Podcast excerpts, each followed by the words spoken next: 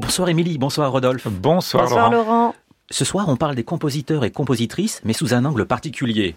Alors je me tourne immédiatement vers Rodolphe, qui est compositeur. Hmm, Si jusque-là tout est vrai. c'est vrai, Là, j'ai pas dit que c'était faux. Vous présentez En piste tous les jours avec Émilie. Est-ce que vous auriez envie de composer à temps plein ou toutes vos autres activités aident votre musique? Ah, bah si vous me trouvez un mécène, moi je veux bien euh, composer à, à temps, temps plein. plein. Ah, vous êtes avec moi par défaut. Bah, vous êtes mon mécène quelque part. Et vous, Émilie, si vous aviez plus de temps pour vous, qu'aimeriez-vous faire? Ah, je ferai du piano, beaucoup plus.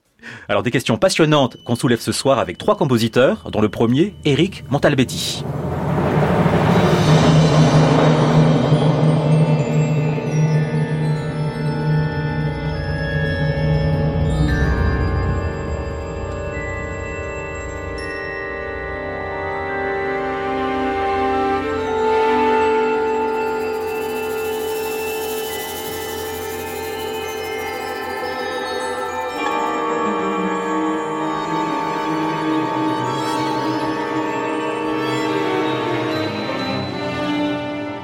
Nous venons d'entendre un extrait de l'ouverture philharmonique d'Éric Montalbetti par le Philharmonique de Radio France, dirigé par Miko Franck.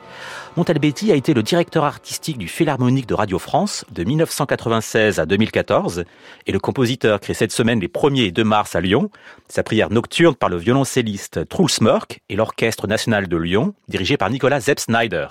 Bonsoir Éric Montalbetti. Bonsoir. Vous avez été directeur artistique du Philharmonique de Radio France durant 18 ans.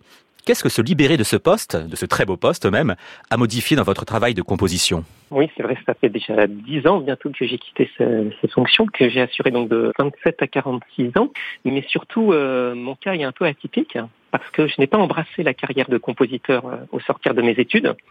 Je considérais en fait qu'il fallait plus de temps euh, pour mûrir sa propre manière et j'ai commencé à laisser jouer ma musique qu'après 2015 en fait, après avoir quitté l'orchestre.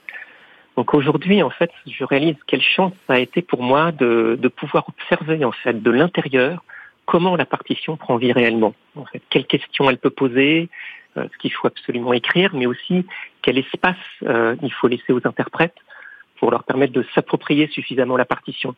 J'ai la chance quand j'écris aujourd'hui pour l'orchestre d'avoir le sentiment en fait d'entendre la musique d'abord dans l'espace, pas, pas en stéréo, mais vraiment dans l'espace, et surtout euh, d'imaginer l'orchestre moins abstraitement en pensant euh, à comment les musiciens du Chilard en fait euh, y mettraient toutes leurs couleurs et toute la chaleur de leur, de leur toute euh, leur humanité.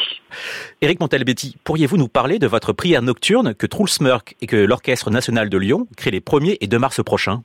Oui, alors cette pièce est née de l'invitation de, de Truls Mörk et de l'idée en fait d'offrir au concerto de Schumann comme une pièce sœur que le soliste et l'orchestre puissent interpréter ensemble en prélude au concerto, parce c'est une œuvre essentielle mais finalement relativement courte. Donc j'avais jamais euh, vraiment osé aller jusqu'au bout de cette idée, mais en même temps je savais que mon désir d'écrire une pièce concertante pour le violoncelle était euh, vraiment très très lié intimement à, à, la manière dont Schumann a fait pour moi du violoncelle en fait la voix par excellence pour incarner ses sentiments. Alors, ce concerto est une œuvre essentiellement heureuse, pleine de vivacité. À quelques moments, il s'y entr'ouvre quand même comme une porte sur un autre monde qui nous émeut grandement, euh, une sorte de rappel de notre fragilité. Et puis, euh, la vie reprend de plus belle et encore plus passionnément. Merci beaucoup, Éric Montalbetti. Merci.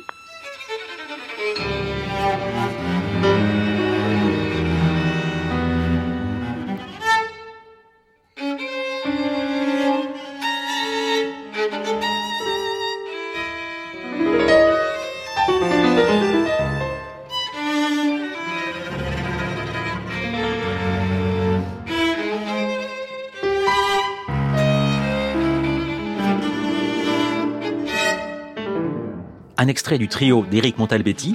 Je rappelle la création les 1er et 2 mars de sa prière nocturne par le violoncelliste Truls Mörk et l'Orchestre national de Lyon, dirigé par Nicolas Zepp Snyder. Il se trouve que les trois prochains compositeurs dont on va parler ont un lien avec le Printemps des Arts de Monte-Carlo, qui se tient du 13 mars prochain au 7 avril, un événement dont France Musique est partenaire. Il se trouve aussi que l'ensemble Court-Circuit offre ce mardi 27 février au CRR de Paris deux créations de compositeurs qui ont été et sont directeurs de la manifestation monégasque. J'ai nommé Marc Monet, qui a dirigé pendant des années le festival, qui crée une œuvre intitulée Jeux étranges, et Bruno Mantovani, l'actuel directeur du Printemps des Arts, qui présente son concerto de chambre numéro 4. On appelle tout de suite Bruno Mantovani. Bonsoir Bruno Mantovani. Bonsoir Laurent Biarlerem. Vous êtes compositeur, chef d'orchestre, directeur du conservatoire de Saint-Maur-des-Fossés, mais également directeur artistique du Printemps des Arts de Monaco. On a appelé le journal composé à plein temps ou composé à temps partiel. Qu'est-ce que cette question vous évoque? Oui, vous avez raison. C'est une vraie, vraie question. Moi, j'ai connu les deux. Avant d'être directeur du CNSM de Paris en 2010, j'étais compositeur à plein temps et je dirigeais peu de musique en tant que chef d'orchestre. Et puis, euh, et puis voilà, j'ai pris goût à la diversification de mes activités, jusqu'à même être d'ailleurs vos collègue à France Musique d'ailleurs. Donc euh, voilà, c'est vrai que j'ai essayé d'explorer tous les métiers, mais euh, je pense que quand on fait énormément de choses, il y a toujours un métier principal qui vous guide. Et à l'évidence, pour moi, même si je dirige aussi un ensemble, ensemble orchestral contemporain ou des orchestres comme chef invité, mon activité principale, c'est l'écriture. Et je pense que tout le reste se rapporte à l'écriture parce que euh, la composition, c'est un sens de la rhétorique, et après tout, diriger un orchestre, diriger une équipe, euh, présenter une saison, c'est aussi de la rhétorique. Pourriez-vous nous parler de la programmation contemporaine du Printemps des Arts qui se tient du 13 mars au 7 avril? Alors le Printemps des Arts, ce n'est pas un festival de musique contemporaine. D'ailleurs, c'est un festival qui est assez euh, difficile à définir parce qu'il est ce qu'on veut bien y mettre dedans. Donc pour moi, c'est surtout un festival qui, dans son histoire, est précisément lié au fait de mettre en perspective des œuvres d'école ou de périodes différentes. Donc la musique contemporaine, elle n'est pas détachée du reste de la programmation, elle est une conséquence naturelle d'une programmation qui se veut assez thématique. Il y a une thématique sur le champ de la Terre cette année, donc euh, puisqu'on travaille sur le, le rapport de l'homme au monde qui l'entoure. Donc j'ai commandé un nouveau champ de la Terre à Laurent Cugnot, compositeur et chef d'orchestre, lui aussi donc très polyvalent, de notamment directeur artistique de l'ensemble TM+. Et euh, Laurent Cugnot a écrit une œuvre qui est en chant de la terre, qui reprend les textes utilisés par Gustave Mahler, mais dans un langage contemporain. Autre œuvre en création qui sera, euh, elle aussi, un regard sur le monde qui nous entoure, un opéra en création de Sophie Lacaze, compositrice que j'aime énormément, et qui a écrit L'étoffe inépuisable du rêve, un, un opéra sur un livret d'Alain Carré, D'autres créations aussi en collaboration avec le nouveau musée national de Monaco à propos d'une exposition consacrée à Pierre Paolo Calzolari. Là, trois compositeurs, Lara Borciano, Samira Marouche et Eric Montalbetti ont écrit des œuvres euh, courtes pièces pour clarinette, accordéon et violoncelle qui sont en rapport avec la, la production de Calzolari. Donc, on fait le grand écart historique dans ce festival. Merci beaucoup, Bruno Montovani. Merci beaucoup, Laurent.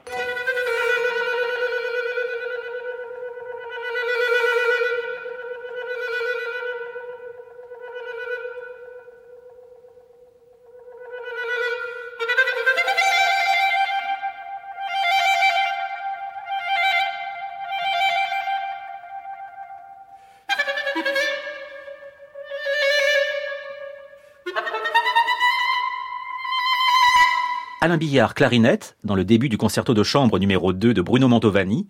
Je rappelle la création ce mardi 27 février du concerto de chambre numéro 4 par l'ensemble Court-Circuit dirigé par Jean Desroyers au CRR de Paris et l'édition du Printemps des Arts de Monte-Carlo du 13 mars au 7 avril. Bruno Mantovani nous a parlé de l'opéra de Sophie Lacaze, l'étoffe inépuisable des rêves, en création le 16 mars à Monaco. Eh bien, il se trouve que Sophie Lacaze a été directrice du festival Musique démesurée de Clermont-Ferrand et on lui a demandé son témoignage. Alors une question, peut-on conjuguer la direction d'un festival et la composition? Eh bien, pour composer, il faut du temps. La création, c'est un métier à part entière et ça prend beaucoup de temps. Alors c'est vrai qu'en musique démesurée, j'assurais la direction artistique du festival. Ça, c'était le côté passionnant et j'adorais ça. Mais j'étais aussi directrice générale avec euh, bah, notamment toute la gestion de la structure sur les épaules. C'est ça qui prenait beaucoup de temps. Euh, je pouvais composer, mais uniquement les week-ends, les vacances, euh, quand je réussissais à en prendre, ce qui était, ce qui était rare en fait. Alors, quand j'ai eu coup sur coup une commande de la BBC pour une œuvre symphonique et un projet d'opéra, c'était clair que les week-ends n'allaient plus suffire. Il a fallu que je fasse un choix et euh, bah, j'ai choisi la musique. Alors maintenant, je souhaite reprendre rapidement une direction artistique, mais que artistique, parce que bah, je pense que c'est très important de défendre la musique classique et la musique contemporaine, surtout aujourd'hui. Et en tant que compositeur, en fait, on est, on est bien placé pour faire ce genre de choses. Mais j'ai du temps et j'en garderai ben, pour réfléchir, pour continuer mes recherches sur le son, pour travailler plus avec les interprètes, pour euh, me replonger dans des partitions, et, puis ne serait-ce aussi que pour aller aux concerts autres que ceux que j'organise. Voilà, une vie normale de compositeur en un mot. Comme France Musique est partenaire du festival, on a prévu de venir au Printemps des Arts de Monaco pour assister notamment à l'Opéra de la Case, qui est créé le 16 mars à l'Opéra de Monte-Carlo. Pour terminer ce journal, on parle d'un dernier compositeur très occupé, puisqu'il s'agit de Thomas Hadès, qui présente une série de représentations dans son opéra L'Ange Exterminateur à l'Opéra Bastille du 29 février au 23 mars. À l'origine, vous savez qui devait diriger l'opéra? Le compositeur? Non, c'était Dudamel. Ah. Mais comme Hadès est chef d'orchestre, c'est le compositeur lui-même qui dirigera cet ange exterminateur inspiré par Buñuel et mis en scène par Calixto Bieto. Alors tout cela fait très envie, car Hadès est l'un des très grands compositeurs d'opéra d'aujourd'hui. On écoute un extrait symphonique.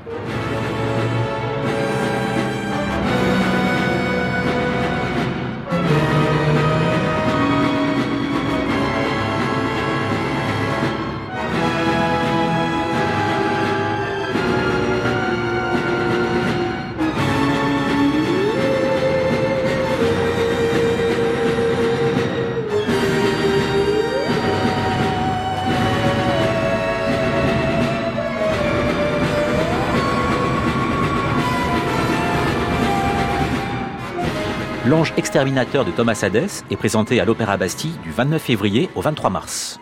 Merci Laurent Villarem et à la semaine prochaine.